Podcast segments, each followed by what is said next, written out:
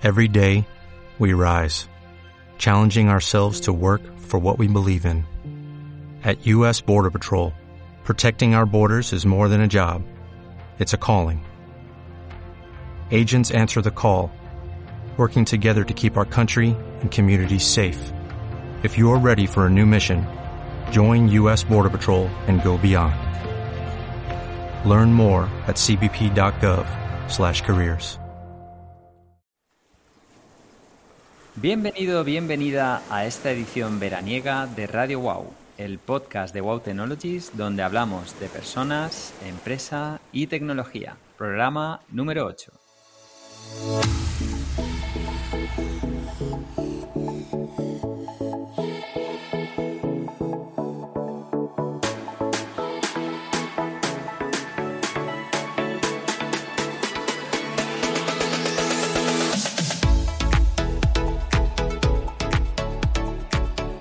Hola, ¿aún sin tomar vacaciones? Bueno, ya somos, ya somos dos. Aquí estamos una semana más en nuestro rincón favorito de Radio Wow. Estas semanas tenemos a Rosalía, bueno, disfrutando de sus merecidas vacaciones. Así que nos lo tomaremos con un poquito de calma, en un ambiente veraniego casi desde, desde la tumbona. Y es que el veranito es el mejor, el mejor momento para lo que dicen eh, de afilar el hacha. Y así enfilar lo que nos queda de ejercicio con las pilas cargadas y, por qué no, con, con ideas nuevas. Así que hoy trataremos temas eh, que quizá con la mente más relajada seguro que nos vienen de, de maravilla. Hoy vamos a hablar de la actividad, bueno, esto es una opinión personal, ¿no? Pero para mí la actividad más importante de, de cualquier empresa. ¿Que cuál es? Pues efectivamente, la que estás pensando, las ventas. Y es que sin ventas, sencillamente, no hay ingresos y por tanto, pues no hay empresa. Para hablar de las ventas, hoy me acompaña un profesional súper top y además muy buen amigo, como es Eduardo Roser. ¿Cómo estás, querido Eduardo? Muy bien. Hola, Nacho, buenos días. ¿Y tú qué tal? ¿Cómo estás? Muy bien, muy bien. Aquí ya enfilando los últimos días antes de, de vacaciones. Un placer enorme tenerte por aquí, Edu. Eh, déjame que os presente a Eduardo Roser. Él es uno de los mejores formadores del panorama nacional en materia de, de ventas y liderazgo. Es director comercial de Ros, eh, Roser Management, sociólogo, coach, eh, posgrado en recursos humanos y algo que me encanta cómo lo expresa, coreógrafo lingüístico. Colaborador permanente en diversas escuelas de negocio de este país. 21 años como consultor de formación en empresas multisectoriales, tanto de ámbito nacional como internacional. Conferenciante habitual en foros y seminarios profesionales. Autor eh, de los libros La gestión telefónica de cobro, El método 3, eh, 3R, 3R, correcto. Y eh, tú eliges Persuasión 2.0 y eh, Ventas para emprendedores. Y por supuesto, bueno, numerosos artículos en, en, revistas especializadas. Así que, bueno, mucho por aprender hoy de, del amigo, de nuestro amigo Eduardo. Eh, Edu, veo un error que se repite pese al paso de los años. ¿no? Nos apasionamos como empresarios y gestores de empresa por los productos, la estética, los números, pero todo esto no tiene sentido si no se produce la venta. Eh, ¿Seguimos sin entender las ventas y los procesos implicados a pesar de todos estos años? Bueno, yo creo, no es que no las entendamos, la realidad es que las empresas en general venden. Uh -huh. Lo que creo es que nos falta actualizar enfoques de comercialización. ¿no? Eh, es patente, ¿no? Cuando metes el dedo y analizas la manera de vender de muchos comerciales, vendedores en distintas empresas, te das cuenta que muchos de ellos venden exactamente igual que lo hacían sus abuelos hace 50 o 60 años. Y el problema es que con esos enfoques caducos aún se vende.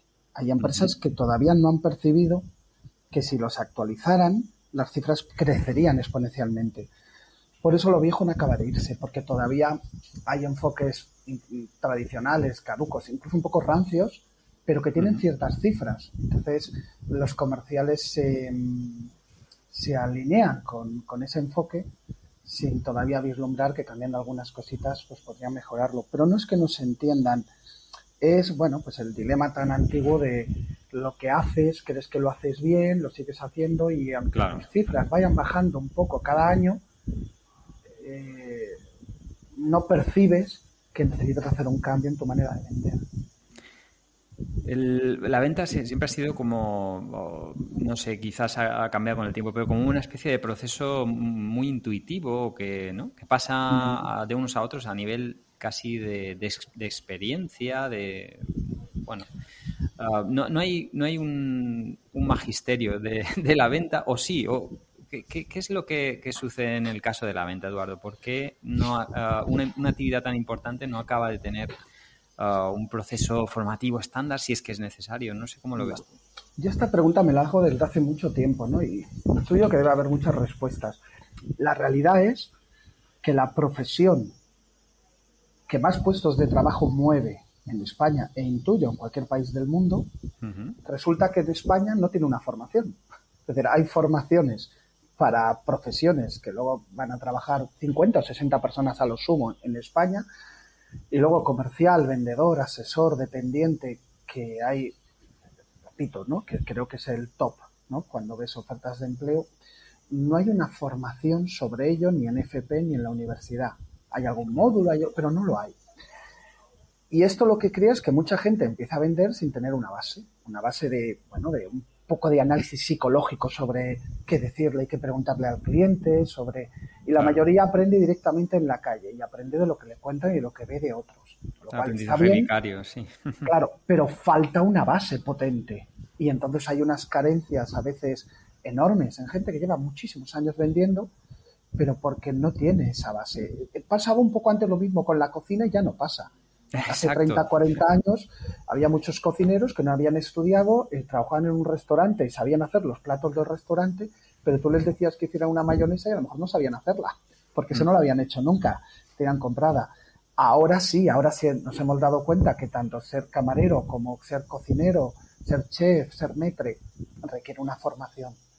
El hecho de que no exista, yo creo que tiene que ver con que nadie se apuntaría con que la gran mayoría de la gente joven, 16, 18 años, no creo que digan, yo de mayor quiero ser vendedor, a no ser que sean un poco sadomaso, es raro, ¿no? O que su padre o su madre sea vendedora, vendedor y crean. Y creo que es un error, porque el trabajo de vendedor es muy digno. Es cierto que hay trabajos de venta muy mediocres y mal pagados, pero hay mucha gente que trabajamos como vendedor y que hay vendedores y, que te da una calidad de vida y, y es un trabajo más que digno, ¿no? Entonces, Quizás por ahí van los tiros. ¿Te imaginas el, futuro Ferran Adrià de las ventas? Eso molaría, ¿eh? Ese es un pues poco el paralelismo. Pues yo me lo imagino, porque creo que tarde o temprano eso pasará. Es decir, la venta tiene que ser procedimental. Claro. Eh, no, no, tú lo has dicho antes, la materia más importante o una de las más importantes de la empresa resulta que para muchos no tiene un procedimiento no tiene una estructura. Y es, bueno, yo voy a ver qué digo y a ver cómo sale esto. Y para mí eso es un, es un gran error. Y eso lo que ha creado es que en general haya dos tipos de vendedores. Uno, el que sigue utilizando un modelo antiguo que es un poco invasivo, porque el modelo de venta tradicional es invasivo, o el que no quiere ser invasivo y entonces su modelo es recoger pedidos. Visita al cliente, hay un rollo relacional, pero no se atreve a y yo creo que a nivel intermedio se puede ser mucho más persuasivo sin ser invasivo. Yo creo que ese es el reto del comercial hoy, cómo ser persuasivo sin ser invasivo. Esto es un poco lo que los anglosajones, o corrígeme, son, llaman los hunters y los farmers, ¿no? Los cazadores y los uh, un poco cosechadores. Claro. Sí, sí, exactamente. Y hay puntos intermedios. Aquí nosotros asociamos a un cazador en ventas, a alguien un pelín agresivo, con un modelo invasivo y, y luego están los recogedores de pedidos, que lo que echamos en falta es más proactividad. Y repito, yo creo que el, el modelo actual, ¿no? Y con la entrada de, hace años de Internet en el panorama que ha cambiado nuestra manera de comprar, no solo en Internet, sino incluso en tiendas, creo que esos dos modelos son dos extremos, es como ir al blanco y al negro, y que hay multitud de grises, pero que obligan a ser más procedimental. Totalmente. Bueno, tú, tú siempre dices que además que a nadie le gusta que nos vendan, ¿no? ¿Esto por qué es? Bueno, tiene que ver un poco con lo que hablábamos. El mayor anhelo del ser humano es elegir. A la gran mayoría de la gente lo que le gusta es poder elegir. Por eso decía que con Internet eso se ha agravado más, porque ahora tienes más capacidad de elección. La venta tradicional, al ser invasiva, minimiza que el cliente pueda elegir. Frases como te voy a enseñar algo que te va a encantar, esto no dejes pasar la oportunidad, pues es como que tú ya estás dando por hecho que el cliente lo que él va a decidir. Y esa venta que hasta hace no mucho funcionaba, cada vez funciona menos. ¿bien? Mm. Porque como nos gusta elegir, todo modelo de venta donde el, vendedor de alguna manera eh, intenta imponer algo, pone a la defensiva al cliente. Y como hay, hoy hay multitud de alternativas, es más fácil acceder a las alternativas pues eh, lo que hace es, pero no solo en la venta, nos pasa a los padres con los hijos, a los médicos con los pacientes, todo lo que resulta invasivo pone a la defensiva a la otra persona. Claro, claro. Me imagino que escuchas un montón de tópicos, pero mientras te, eh, te, escuchaba me venía a la mente esto que se dice mucho, ¿no? Es que el cliente muchas veces no sabe lo que quiere, ¿no? Entonces hay que, hay que llevarlo de la mano. Bueno, entiendo que no siempre, ¿no? A ver, eh, vamos a otro tópico de estos antiguos y ¿no? Cada cliente es un mundo. Hay, clientes que saben lo que quieren y hay otros que no, es verdad. Yo creo que cada vez el cliente sabe más lo que quiere. Hoy muchos clientes, compras que antes hacían, iban a un vendedor de forma virginal y le preguntaban, hoy para muchas compras primero te metes en internet, buscas información, analizas y hoy hay muchos clientes que saben más que el vendedor. Y que cuando te están preguntando a ti, ya han visto en Internet cosas sobre lo que tú vendes y sobre alternativas y sobre precios. ¿eh? Entonces, eso de que el cliente no sabe, yo creo que a veces el cliente sabe más. Y cuando el cliente no sabe lo que quiere, hay que ayudarle a que descubra lo que quiere. Yo creo que, que muchas veces, y a mí me pasa lo mismo, yo a veces no sé lo que quiero, pero sí que sé lo que no quiero. Entonces, un buen vendedor lo que te ayuda es a darte cuenta de lo que no quieres y por eliminación lo otro llega. Bien, pero cuando se es muy invasivo, la gran mayoría de la gente, la mayoría de las personas, nos ponemos a la defensiva. Y hoy el, mayor problema en la venta es justamente pues, la falta de confianza que tiene el, el cliente en el vendedor y que se ponga a la defensiva y que se sienta manipulado, engañado. Yo suelo a veces preguntar, a mis alumnos, entras en una tienda y te atiende un vendedor, una vendedora, dependiente, dependienta, y se le nota que está loco por venderte. A la gran mayoría de las personas nos molesta. Y no debería, es su trabajo, es normal que quiera. Pero cuando se nota que alguien quiere influirte, nos ponemos a la defensiva. ¿No? Y lo normal es que hasta nos moleste. Sí, creo que eh, quizás es uno de esos efectos de tirar de la intuición, ¿no? Que nos lleva muchas veces a, pensamientos o formas de actuar como muy lineales. Y por lo que tú comentas, hay una serie de pensamientos contraintuitivos que son como muy útiles. ¿no? Eh, tú de manera automática harías algo, pero la realidad es que dándole un enfoque distinto, por lo que comentabas ahora mismo, eh, los efectos son, los, son mejores, ¿no? son eh, más deseados.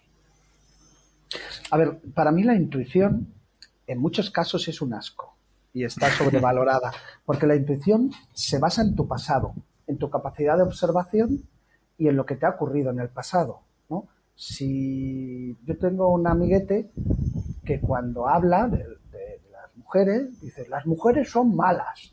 En realidad lo que está diciendo es que él ha tenido tres relaciones de pareja que han acabado mal. Y su intuición se basa en su experiencia. Con lo cual, si tu experiencia normalmente está sesgada por lo que te ha ocurrido, claro, tu intuición es un asco. Si yo voy a comer a dos restaurantes turcos y no como bien, mi intuición es que los restaurantes turcos y cada vez que alguien me proponga, y no es verdad, es solo tu experiencia. Entonces, el problema de la intuición es que está tamizada por tus sesgos y, es muy minimiza mucho tu posibilidad de ampliar cosas y, e intentar desarrollar otras maneras de pensar e incluso de verbalizar. Em, Eduardo, se comenta que la pandemia, como en tantas otras cosas, ha cambiado también el mundo comercial. Em, siendo así, que no lo tengo tan claro, ¿eh? ¿qué, hay de nuevo si es que realmente ha cambiado algo? Yo creo que más que cosas nuevas, la pandemia ha acelerado algunos cambios que ya se estaban produciendo y la pandemia lo que ha hecho es acelerarlos. Por ejemplo, en, mi mundo, el de la formación, desde hace 6, 7 años se lleva solicitando que se desarrolle más formación por videoconferencias, formaciones y la mayoría de las empresas decían es que la experiencia no va a ser igual, es que es complicado, no podemos obligar a los trabajadores a que tengan en su casa eh, wifi de calidad, que tengan eh, ordenadores, y exactamente lo mismo en los colegios, institutos y universidades. Sin embargo, no sé muy bien por qué el 13 de marzo del 2020 pasó algo y de repente, dos semanas después, cientos o miles de empresas y de colegios y de institutos estaban desarrollando formaciones a través de videoconferencias, haciendo... Entonces, lo que ha hecho es acelerar cosas que estaban ahí, pero no acababan de llegar. A nivel de ventas, lo que ha acelerado es que la venta relacional, en algunos casos, se muera, hay sectores donde sigue siendo importante, pero en otros ya no es igual de fácil que te compren por relación si el cliente ya no lo puedes visitar, si la relación con él va a ser telefónica o videoconferencia. Y también ha obligado que la venta consultiva, otro modelo de venta, tenga que cambiar. O sea que ya estaba ahí. ¿Por qué? Porque si las reuniones ahora duran menos, porque duran menos en general, si es por videoconferencia que presencial, hacerle muchas preguntas al cliente, intentar que te cuente muchas cosas es mucho más complicado. Con lo cual, lo que ha ocasionado es que muchos vendedores hoy, lo que yo estoy viendo, se sientan frustrados porque no tienen muy claro por qué su manera de vender ya no funciona igual de bien que, hace un año. Y lo que dicen es, pero si es que esto hace un año me funcionaba. Ya, claro. Pero en realidad no es un cambio brutal, es algo que ya, ya se veía venir y lo que ha hecho es explotar ahora. Eh, en el mundo del fútbol ahora hay una crisis económica brutal y se habla de la pandemia pero no es verdad. Esa crisis económica ya se veía en el 2019-2018 y lo que ha hecho, la pandemia es acelerar la llegada del, boom, ¿no? que es lo que a nivel sociológico suele pasar cuando hay una crisis. La crisis no es tanto un cambio brutal, sino acelerar cosas que estaban a punto de llegar y que de repente eh, acelera y, y, llegan esas cosas. Es un catalizador, ¿no? Sí, muy bien, es un catalizador. Correcto. Bueno, eres, em, eres un especialista en generar cambio en la gente que asiste a tus, a tus cursos, a tus ponencias. Yo doy fe de ello. Y, creo que uno de los elementos que, hace que la gente salte ¿no? es, ese uso que tienes de conceptos o de impactos, ¿no? de em, temas que, son como disruptivos, que hacen que, uno pues de repente preste atención eh, y haga que, bueno, pues que se queden ¿no? en, la, en la retina. Por ejemplo, yo eh, tienes muchos, ¿no? Pero recuerdo el, eh, este de enseñar la cocina, ¿no? Eh, cuéntanos, un poco en qué consiste. Vale. A ver, lo primero, la venta es lenguaje. A nivel comercial, la destreza persuasiva se fundamenta en, una docena, escasa, no mucho más, de, herramientas lingüísticas.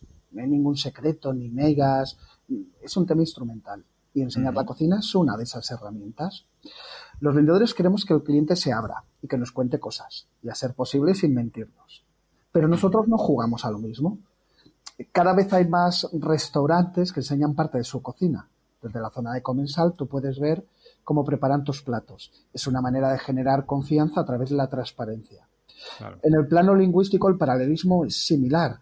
Toca contarle al cliente algo de nuestros procedimientos que sea interno y que no se suele contar. Y esto es importante, hacer posible algo que sea negativo. Si tú cuentas cosas positivas internas de tu producto o servicio, no generas confianza, porque en realidad estás chuleando. Pero si tú generas, si tú cuentas, la confianza a nivel lingüístico se genera cuando cuentas algo negativo de tu oferta y eso generalmente puede romper esquemas de desconfianza en el cliente.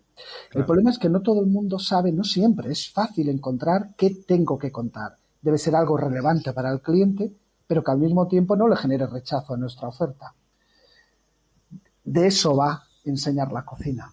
Y aunque tú dices, y es verdad que es contraintuitivo, en realidad es contraintuitivo porque muchos de los modelos tradicionales comerciales aunque eran intuitivos, eran erróneos, ¿no? ¿Cómo puedes hacer que el cliente se abra, te cuente cosas y no te mienta si tú mismo eres muy cerrado en la información que le das al cliente o tamizas y solo le das la que a ti te interesa y otra no se la das? Para mí es mucho más evidente esta segunda parte, ¿no? Hmm. Pero, como tú dices, a veces contar estas cosas a gente que no lo suele hacer, pues, pues le genera cierta ruptura, ¿no? Total, total. Cuando, cuando te estaba escuchando estaba pensando en esta película tan fantástica que es la, la de Ray Kroc, la de, eh, la de McDonald's, ¿no? Los, inicios de McDonald's. Y recuerdo a, le recuerdo a él eh, escuchando los, los discos de, de, Dale Carnegie, ¿no? Sí. y me viene a la mente, ¿no? Que quizá eh, ese perfil de comercial mm, que ya no tanto trabajo con la intuición, ¿no? Son perfiles de una edad más avanzada que mm. llevan mucho, mucha carretera, mucho camino. Y quizás ahí, em, claro, estamos captando una intuición errónea, porque esta gente utiliza un montón más de, técnicas, que es lo que les hace exitosos y que entiendo que es el resultado de un bagaje, ¿no? De muchos años mm. eh, relacionándose con clientes. ¿Qué, diferencias ves, en, si las hay realmente, en, esos perfiles de, edades, ¿no? A nivel de, la venta. Bueno, a ver, hay de todo. Hay gente que por edad lo que tiene son relaciones. Entonces, esas relaciones todavía le generan contactos, ¿no? Luego hay otras personas que mm, no es una cuestión de cuánta experiencia tienen, sino como tú dices, qué herramientas he desarrollado. Yo a veces cuento alguna herramienta que para mucha gente es novedosa y de repente salta alguien, como tú dices, ¿no? De 55, 56 años, que dice, yo eso lo hago y lo hago de esta manera. De gobierno y dice, pero yo, a mí nunca me lo han contado. Claro. Y, y entonces yo le respondo digo, mira, aunque las herramientas que yo cuento pueden parecer un poco raras, en realidad son de lógica, son lógicas, solo que de una lógica a veces diferente a la de otros. Pero es muy común que haya algún alumno que su sentido común le haya llevado algunas de esas herramientas de forma natural, sin darse cuenta y que, y que desarrolle y utilice ese tipo de herramientas, aunque no les ponga nombres y apellidos. Esto pasa mucho con los cierres. Hay muchos cierres de venta y los cierres además tienen nombres un poco raros. Y cuando a veces yo hablo de un cierre, alguien dice, yo, el Duque de Wellington, yo eso lo hago, pero jamás he oído hablar del Duque de Wellington.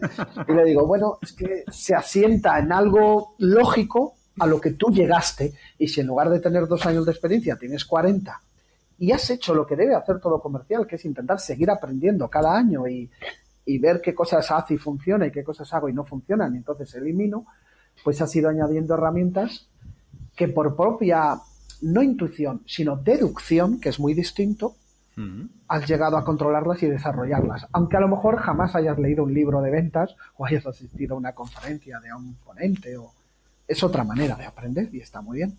Qué bueno, qué bueno. No sé si en tu biblioteca hay determinados autores de referencia, ahora que hablas de, los libros, que, puedas eh, de alguna manera aconsejar a, nuestros oyentes. Yo eh, siempre me han aconsejado mucho a este hombre, a Neil Rackman, no sé si lo conoces. Sí, sí, sí. Eh, ¿qué, tienes ahí en, el zurrón? ¿Qué, ¿Qué libros para este veranito? Vale.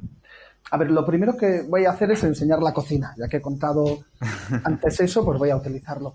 Lo primero que aconsejaría es que los tres libros que yo he escrito, que, no, que a nadie se le ocurra comprarlos, porque los tres son una basura y están obsoletos, ¿vale?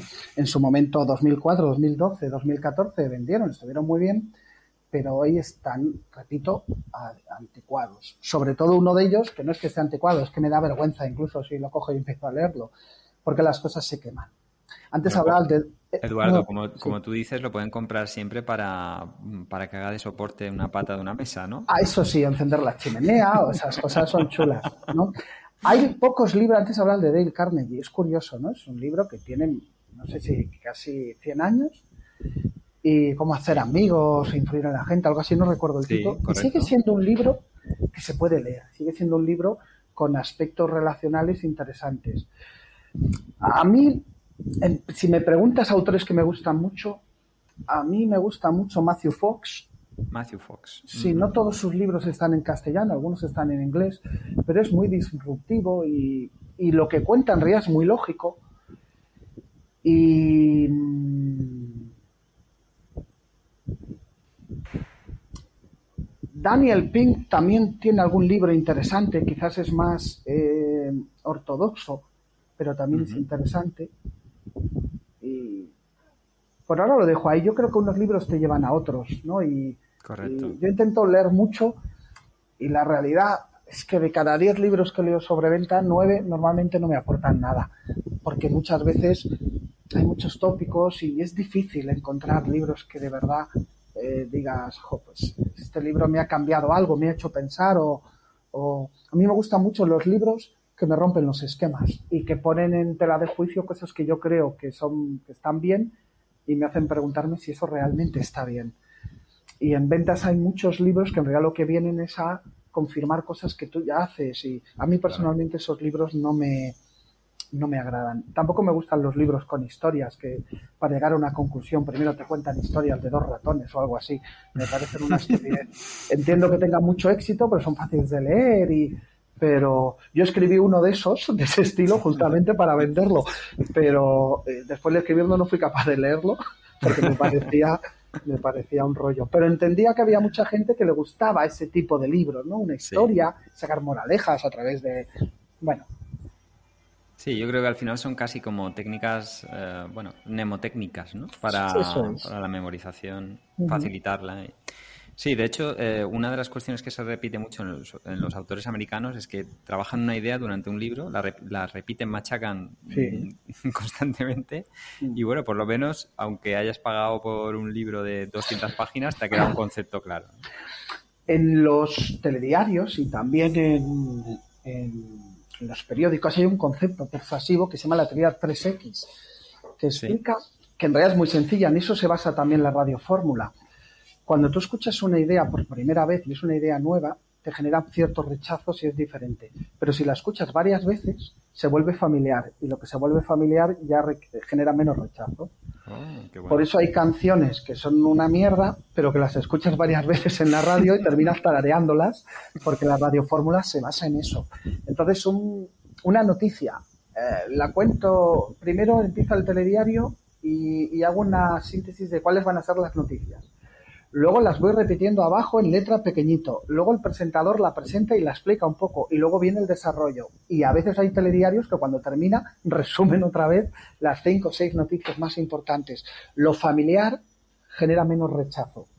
Y entonces la repetición hace que conceptos que la primera vez que lo lees eh, te puede generar cierta mm, desconfianza, si lo lees más veces, llega un momento que ya no te genera tanta desconfianza. Qué bueno. Bueno, imagínate que tenemos seguro en eh, nuestra audiencia oyentes que se dedican o que quieren dedicarse a este mundo maravilloso de la venta, a pesar de que sus padres y parejas se lo desaconsejen, ¿no? ¿Qué consejos les podemos dar, ¿no? Para, bueno, para que acaben el año saliéndose en venta. ¿Qué consejo le daría a alguien que quiera empezar y que la gente, sus amigos, familiares, le digan que no debería entrar en él. Lo primero que le diría es que no escuche consejos, ni los míos ni los de sus familiares. ¿no? Quizás los de los familiares a lo mejor, pero los consejos, primero el que te da un consejo se supone que tiene una posición superior a la tuya, si no, no hay un consejo. Y eso no siempre es evidente, no siempre es tan claro. Y luego los consejos generalistas no suelen servir. Em, escuchar un consejo de alguien que no te conoce, no conoce tus circunstancias ni lo que ha ocurrido, significa que el mismo consejo se lo va a dar a mucha gente y a lo mejor a algunos les vale y a otros no. Yo creo que el, consejo es como un médico que tienes una dolencia y antes de, de auscultarte o de ver qué tiene, te dice que tienes una infección. Tú dices, es que no, si todavía no me ha visto, no me ha hecho pruebas. Los consejos tienen que adaptarse a lo que le ocurre a cada persona. Yo creo que hay gente hoy que no sabe que va a ser vendedor y que terminará siendo vendedor y que tendrá una vida fantástica, le encantará su trabajo y tendrá una gran calidad de vida. Y creo que hay gente que será vendedor y no le gustará. Y o no le dará la calidad que quiere o no lo entenderá. Yo creo mucho en el ensayo de horror. El tema comercial lo bueno es, bueno, prueba, eh, averigua si te gusta, si te da bien, si, y, y luego decide, ¿no? Y quizás el consejo, si puestos a dar uno, sería el mismo que hemos dicho antes con los cocineros. El salto cualitativo de la cocina española de los últimos 20 años se ha dado cuando los cocineros no solo han aprendido en las cocinas, sino que se han formado. Y muchos de ellos incluso han seguido formándose, aunque ya tuvieran 15, 20, 30 años de experiencia, han seguido formándose. Yo creo que ese ha sido el gran salto cualitativo, mezclar la formación y la experiencia Creo que a nivel comercial eso todavía no se hace de una forma tan evidente. Qué bueno. es como. Me quedo con, con, con, esa sensación de que la edad de oro de las ventas, ¿no? Está, está como por llegar siempre y, que es, es, factible, ¿no? Y que hay como caminos. Y me ha encantado ese paralelismo con, con, el mundo de la cocina. Tienes toda la razón. Sí, señor. Es que además no hay secretos. Es evidente que viene, que viene de algún sitio. Ahora estamos con las Olimpiadas y pasa lo mismo. Cuando hay un éxito en alguna, siempre hay alguna explicación de por qué hay éxito en esa disciplina. A veces la explicación es personal, es individual y tiene que ver con esa persona. Y otras veces hay algo detrás, no más. Pero siempre hay una explicación al éxito de algo. Totalmente, totalmente. Nunca nada. Yo tenía un profesor que decía, Nacho, no hay casualidades, hay causalidades. Eso es. Hace unos años leí un libro que explicaba algo que yo no sabía y me llamó mucho la atención. A principios de los 90 en España surgieron muchos grupos de música indies. El concepto indie entonces es distinto al de ahora. Y hubo muchas zonas de España, Gijón, Barcelona, Madrid, Murcia, donde surgieron grupos. Y uno de ellos fue un pueblo de León, que no recuerdo ahora el nombre. Y de ese pueblo surgieron varios grupos. También surgió un tío que montó un sello discográfico, otro que montó un festival de música en Benicassim, otro montó una sala en Barcelona y era un pueblo pequeñito de 40, 50 mil habitantes. Y leyendo el libro descubrí que ese pueblo estaba en un valle y tenía el problema de que a nivel radiofónico solo se escuchaba Radio 3. No se escuchaban los 40 ah. principales ni ninguna otra cadena de, mierda. Con lo cual, todos los niños de esa época lo único que escuchaban era Radio 3. Y por eso salieron tantos grupos y promotores y de... Porque todo siempre tiene una explicación. Decías, ¿cómo puede ser que en un pueblo tan pequeño surjan tantas cosas bueno, eh, Edu, esto como lo, grabamos en directo, creo que tienes al jardinero a, pleno rendimiento. Estoy delante de, yo vivo, como esto se cortará, vivo delante del golf y ha pasado una máquina que está cortando el césped. Ah, no te preocupes. como no es mi jardinero, no le puedo exigir, váyase de aquí. Creo que ya se ha ido, espero que no vuelva. bueno, aquí ya sabes que no cortamos nada, ¿eh? Vale, vale. bueno, yo a mí la censura me parece correcta. Fíjate que no, teóricamente no entra dentro de mi estilo, pero eso de que todo el mundo puede decir lo que quiera. Hay un escritor que tenía una frase que me encantaba, que decía, cuando dices algo y, a alguien le ofende, es que lo que has mm. dicho es ofensivo, aunque no te des cuenta es ofensivo. Hacía un punto ahí aparte y decía, o tal vez no, porque hay gente que le dices buenos días y se ofende. Entonces, yo creo que tiene que haber a veces una censura, tiene que existir sobre determinadas cosas porque cualquier cosa no se puede decir. Entonces, y, si tú luego quieres que el podcast tenga una duración, es normal que tengas que hacer tijeras, es lógico. Correcto. Muy bien, pues bueno, hablando de tijeras, vamos a cortar esta primera parte y vamos a la segunda intensa, eh, donde vamos con el cuestionario wow, ¿no? Entonces, eh, bueno, ¿estás preparado? Aquí estoy. Por supuesto. Seguro. Por supuesto que sí. Venga, vamos con la primera. Dinos qué es lo que más y menos te gusta del mundo de la empresa. Vale. Hay una cosa que no me gusta del mundo de la empresa, pero que en realidad no es solo del mundo de la empresa, es la sociedad en general. Y es algo que yo además cuento muchas veces en conferencias, en cursos, y es el desarrollo tecnológico versus el estancamiento comunicacional. Si tú coges una empresa hoy y analizas cómo es su tecnología hoy y cómo era hace 20 años, seguramente no tiene nada que ver, nada. Ahora, si tú analizas los problemas que hay dentro de una empresa, a nivel de entre departamentos, entre son exactamente los mismos que hace 20, 30, 40 años. Celos, envidias, cosas que cuentas y no están claramente especificadas, falta de confianza en algunas personas a nivel sociológico se dice desde hace años que vivimos en una época de desarrollo tecnológico brutal, pero de estancamiento comunicacional. Y lo que menos me gusta de las empresas es que ese estancamiento no se logre desarrollar, porque además muchas veces el desarrollo tecnológico no se usa o no se le saca todo el partido que se debería justamente por esos problemas, problemas comunicacionales. Claro. ¿Cuándo y cómo tuviste tu primera experiencia tecnológica?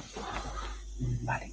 Ah, yo creo que siempre he sido un tío muy práctico. Y cuando utilizo la tecnología siempre es asociada a algo que a mí me fascina. Si no, normalmente paso de ella. No sé si todo el mundo es igual, pero a mí me ocurre. Mi primera experiencia tecnológica, si, si cogemos la palabra tecnológica de forma muy amplia, son las máquinas arcade de ah, mediados de los 80, cuando yo tenía 13, 14 años, y a mí ese tema me enloqueció. Cuando hace no mucho descubrí los simuladores arcade, mame y estas cosas, flipé, porque para mí fue una experiencia brutal. Es verdad que tampoco duró mucho, porque el rollo arcade en mí empezó a los 12, 13 años y a los 14 lo dejé cuando descubrí a las chicas y entonces preferí las chicas que arcade y creo que las chicas no lo puedo meter dentro de un rollo tecnológico pero esa fue mi primera y si ese no vale mi verdadero desarrollo tecnológico fue con Napster a finales de los 90 yo empecé de verdad a, a preocuparme por ordenadores la tecnología y la tecnología fue a través de Napster sé que no es muy bonito decirlo pero es la verdad finales de los 90, principios, ¿no? 99, 2000, es cuando empecé a preocuparme de verdad por la tecnología. ¿no? Y espero que todo el mundo sepa que es Napster, si no, pues que lo busque. Creo que... Una historia muy... Bueno, eh, yo creo que el enlace de Napster generacional fue cuando aparece mencionado en la peli donde se explica un poco el fenómeno de Facebook. No sé si lo recuerdas, creo que no sé si fue el fundador ah, de Napster, eh, acabó invirtiendo en Facebook en, las primeras etapas o, algo ah, similar. ¿Hablas de la peli de Fincher? Sí. Sí, a ver, yo lo descubrí antes, porque a mí la música siempre me ha apasionado. Entonces alguien me sopló, nada más salir Napster, existe este tema, y yo creo que aunque yo utilizaba un ordenador que era de mi hermano, mi primer ordenador me lo compré para bajar música. y la realidad es que en esa época bajabas dos canciones en una noche y, sí, sí, total. Y, además, cuando tenías encendido, creo recordar, cuando tenías internet, no podías utilizar el teléfono, con lo cual solo podías utilizarlo por la noche, porque si no dejabas sin teléfono a tu casa. Y, eso es lo que yo recuerdo. Bueno, con lo cual contestas a la siguiente pregunta, que era ¿cuál es tu software favorito? Bueno, ahora Napster ya no está. No sé si has cambiado y, te, has, te, has, modernizado a nivel Sí, a, ver, hay muchísimos, pero en realidad creo que los que voy a decir son muy evidentes, no son, no le voy a descubrir nada nuevo a nadie.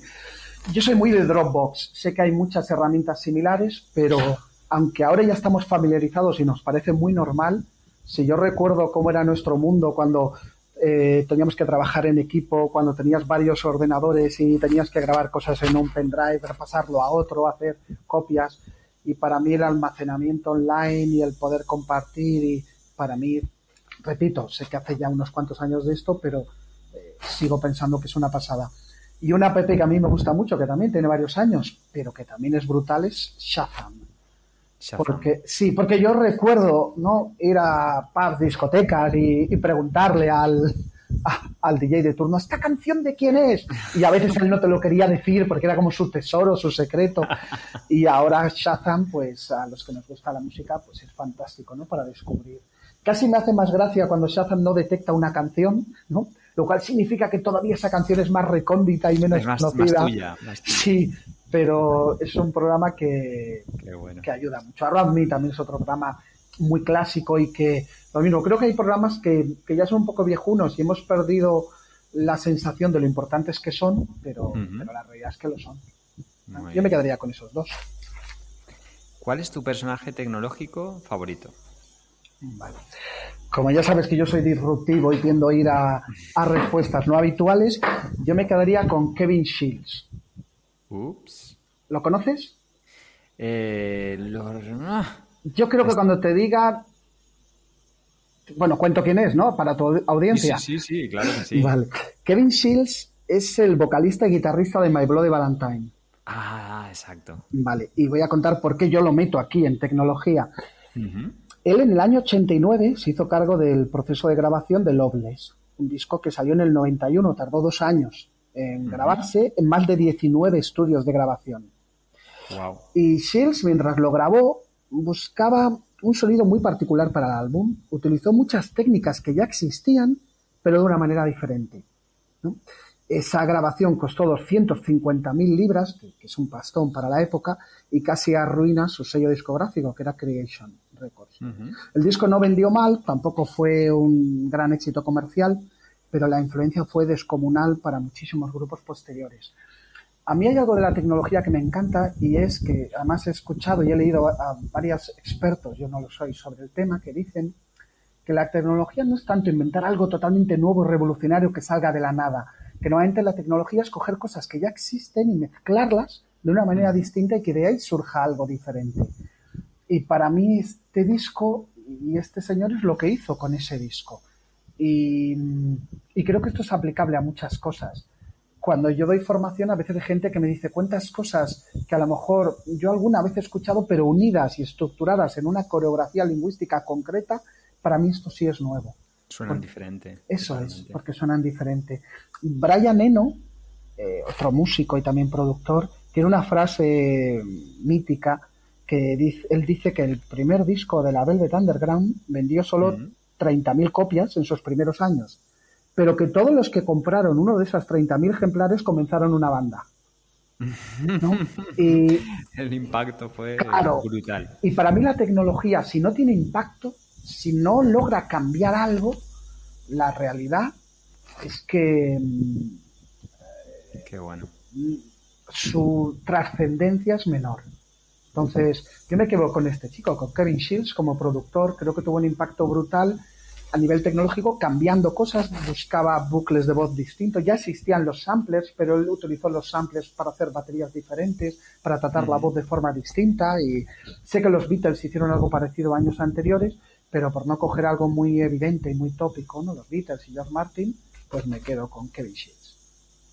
Bien. Perfecto, no lo conocía, no conocía el, caso, ¿no? Con, con, la profundidad, sí el grupo, pero... El disco este, Loveless, otra cosa curiosa que tiene es que, y es verdad, cuando el del 91, muchos de los que lo compramos en su momento, cuando lo pusimos en la pletina, creíamos que estaba rayado.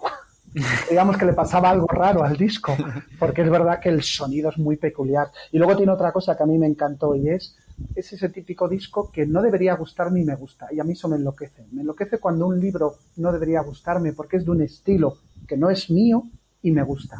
O cuando una película que no debería gustarme porque no es mi estilo me gusta porque me rompe los esquemas. Y, y me, si yo veo una película de cine negro que me gusta, está guay, pero a mí el cine negro me encanta. Con lo cual, bien. Pero si yo veo una comedia romántica que no es un género que me guste y me gusta, eso me enloquece porque creo que me hace evolucionar y me hace descubrir cosas de mí diferentes. Y la tecnología a veces tiene ese poder, hacerte descubrir cosas de ti mismo, no tanto del mundo, sino de ti mismo diferentes. Genial.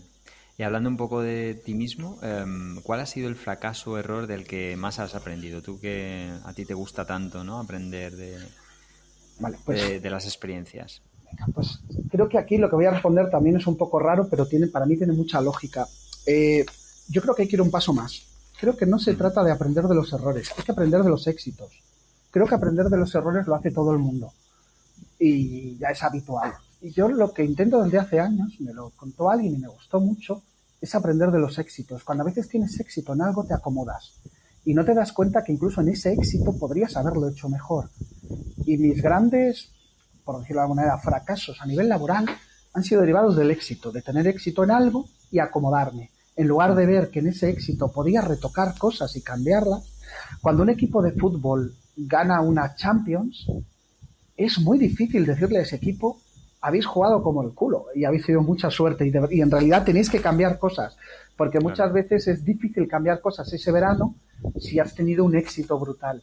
Y yo creo que la evolución del aprendizaje va más asociada a esa, no tanto al fracaso, que creo que, que ya es un tópico, casi todo el mundo lo hace, sino al éxito cuando tienes éxito, plantearte qué ha fallado dentro de ese éxito, qué cosas podrías haber hecho distintas, de qué manera, porque el éxito es autocomplaciente y la autocomplacencia no va de la mano del aprendizaje, mientras que el fracaso sí que va de la mano del aprendizaje. Yo creo que hoy hay que ir un paso más en eso. No sé si es un poco raro lo que digo, pero Totalmente yo lo veo así. Mm.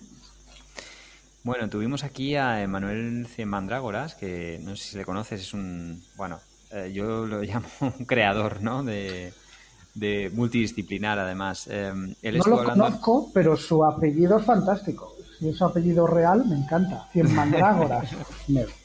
fantástico. Él estuvo hablándonos de tecnología y arte. Entonces, eh, nos dejó una pregunta para ti. Y es la siguiente, es ¿cuál fue tu primera experiencia con el arte ¿Y cuál es ese primer recuerdo vinculado con, pues, con la creatividad, con ese mundo? Vale, pues como el arte igual es un tema muy ambiguo y tiene muchas disciplinas, el primero sería con el mundo de la música. Y en Estados Unidos, entre muchos músicos de cierta edad, hay un consenso generalizado sobre cómo les afectó a escuchar a los Beatles en el show de Ed Sullivan del 64. Y muchísimos hablan de ese momento como el momento en el que decidieron que querían dedicarse a la música. Yo recuerdo algo similar, pero a pequeña escala, escuchando Hey Jude cuando tenía 4 o 5 años. En mi casa se escuchaba mucho los Beatles. Mi madre es francesa, mi padre es español, pero hijo de Gales. Y entonces en mi casa les gustaba mucho Leonard Cohen, los Beatles. Y yo recuerdo esa canción. No sé si lo recuerdo o como mi madre me ha contado la historia muchas veces, he generado el recuerdo, que eso también es curioso. mi madre dice que, que puso la canción y yo le pedí que pusiera la canción una y otra vez, ¿no? Y, y seguramente ese es mi primer inicio. Y luego también recuerdo, para mí la lectura es muy importante, mi inicio con la lectura fue a los 10 años que me regalaron un libro de las obras completas de Conan Doyle sobre Holmes y fue lo primero que yo empecé a leer y recuerdo que me encantó, ¿no? me gustó muchísimo, ¿no? Y, Qué buena forma de empezar a leer. Sí, sí, y me gustó mucho y además me descubrió algo que luego le he repetido a veces a algún amigo y es, yo pensaba que la lectura era aburrida, pero porque en esa época, 10 años, lo que me decían que tenía que leer era la Celestina. Y eran cosas que a mí me eran muy ajenas. Y, que aunque hoy entiendo que son grandes obras y me da la sensación que un niño de 10, 11, 12 años que lea El Quijote, la Celestina o me da, no creo que sea en los libros adecuados para intentar que una persona enganchar. Tienen que ser libros. Y me pasó lo mismo con Bukowski. A los 16 años eh, descubrí a Bukowski y me encantó ese tipo de literatura. Y, yo que ya no me gustaría tanto. Pero esos fueron mis inicios, creo, ¿no? Con, por lo menos con la literatura y con la música. ¿Qué pregunta te gustaría que contestara el siguiente invitado o invitada? Vale. Pues para la audiencia de este gran programa, Nacho, la pregunta sería ¿podrías confesar algo que nunca le hayas revelado a nadie? y le diría, no te preocupes de que sea algo vergonzoso, si es vergonzoso casi mejor, pero procura que sea divertido, porque hoy uno de los mayores pecados es aburrir. Así que cuenta algo que sea divertido, vergonzoso, que, no sea algo de que chulé, sino al contrario, y que no le hayas contado a nadie. Esa es mi pregunta. Qué bueno. ¿Te gusta, Nacho, la pregunta? sí. Me encanta. A, ver deseando, deseando preguntarla estoy. Muy bien. Bueno, Edu, em, en fin, mm, una delicia hablar contigo. Mm, mm. Y, bueno, y no es un cumplido regalado, sino que, lo sabes, que estaríamos horas aquí debatiendo ¿no? con, la cantidad de experiencias y, de conocimientos que tienes en torno, no ya tanto del mundo de la venta, sino un poco del, ser humano, de, de sus ambiciones, sus miedos, sus expectativas, de sus deseos y, cómo todo esto lo, conviertes, como tú bien dices, en esa frase que me encanta, que es en una coreografía lingüística. ¿no? Em, bueno, por supuesto, cualquiera de nuestros oyentes, eh, si quiere localizarte, creo que en la web persuasión.com con doble S, ¿verdad? Sí, eso es. Ahí estás. Y, nada, solo tienen que contactar contigo, están un paso más cerca de mejorar sus procesos y, e indicadores comerciales. Muy bien. Pues muchísimas gracias, Nacho. Para mí también ha sido un placer hablar contigo en esta charla distendida y, muy afable. Y nada, que tengas un gran verano y un saludo a todos tus oyentes. Igualmente. Muchísimas gracias. Un abrazo. Eduardo. Hasta luego. Esperamos que os haya gustado y, por supuesto, daros las gracias por el tiempo que nos habéis dedicado a la escucha. Podéis escribirnos a podcast.wowtechnologies.com eh, si queréis que entrevistemos a alguna persona en concreto o toquemos algún tema en particular. Recordad que nos podéis encontrar en la web wowtechnologies.com, en la red de LinkedIn, Wow Technologies, así como en iVoox y en Spotify, donde tenéis disponibles todos los programas. Que tengáis unos días y, por supuesto, si estáis de vacaciones, unas vacaciones estupendas. Mientras, mientras tanto, podéis seguir escuchando nuestros podcasts y que la tecnología os acompañe.